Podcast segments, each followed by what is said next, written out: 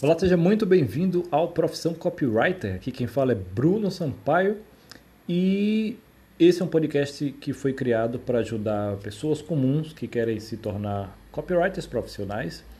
É, eu estou criando isso aqui porque eu vejo muita gente por aí falando, ensinando copy, mas infelizmente não vejo quase ninguém ensinando sobre o lado profissional, sobre como ganhar vida escrevendo copy, como ganhar vida como copywriter é, como trabalhar, como ser bem pago por isso, enfim, dia a dia ali do negócio, como fazer acontecer.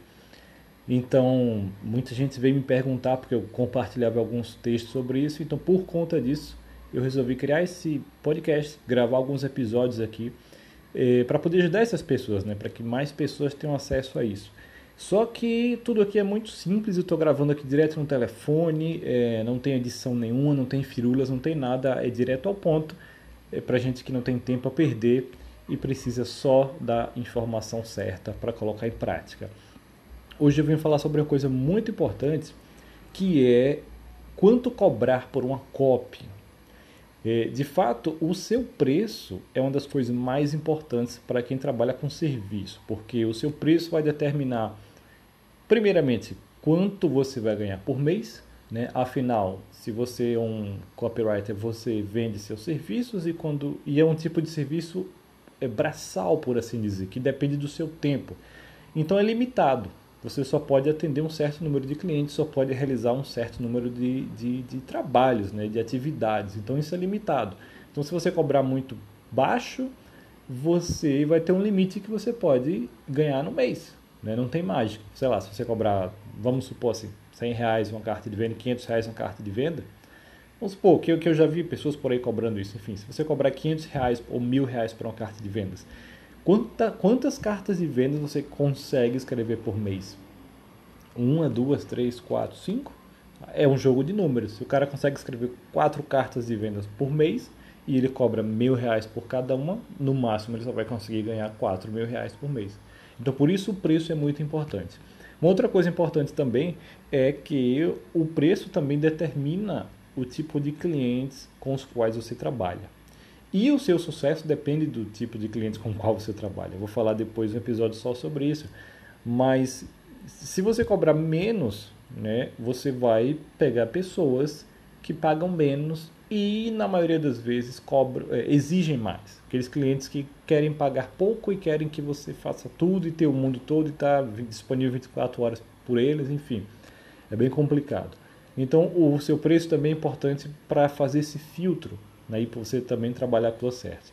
Agora, quando perguntam sobre preço aí nos grupos, infelizmente é difícil você encontrar uma resposta assim, um número, né? algo que realmente ajude você a saber quanto cobrar. Eu sei porque eu sofri muito com isso. Eu pesquisava e todo mundo falava, ah, depende, depende, depende, a porcentagem, sei lá o que, sei lá o que.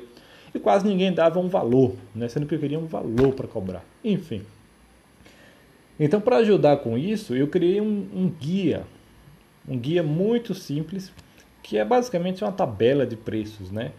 E aí eu preciso deixar claro sobre esse guia, que tem isso escrito lá, mas eu preciso deixar claro aqui que é apenas uma base para que você nunca mais fique sem saber quanto cobrar por um trabalho. Então eu listei ali os principais tipos de trabalho que um copywriter faz e listei uma média de preço. Eu ainda, eu ainda é, dividi esses preços em três categorias: iniciante, intermediário e avançado. Né? Você que é um copywriter iniciante, cobra entre X e X, se você é um copywriter intermediário, cobra mais ou menos esse valor, e copywriters avançados cobram mais ou menos esse valor. Então, tudo para facilitar o máximo para que realmente você saiba quanto cobrar da próxima vez que for fechar com o cliente. É, o link desse guia vai estar aqui na descrição desse episódio e também é, você pode acessar no meu site brunosampaio.com/preço. Preço, obviamente, sem a, sem a cedilha, né? Só preco.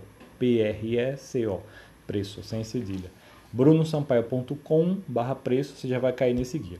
Se não, o link vai estar aqui na descrição. Mas, como eu falei, é só um guia em PDF é, com essa tabela de preços aí dos serviços mais comuns.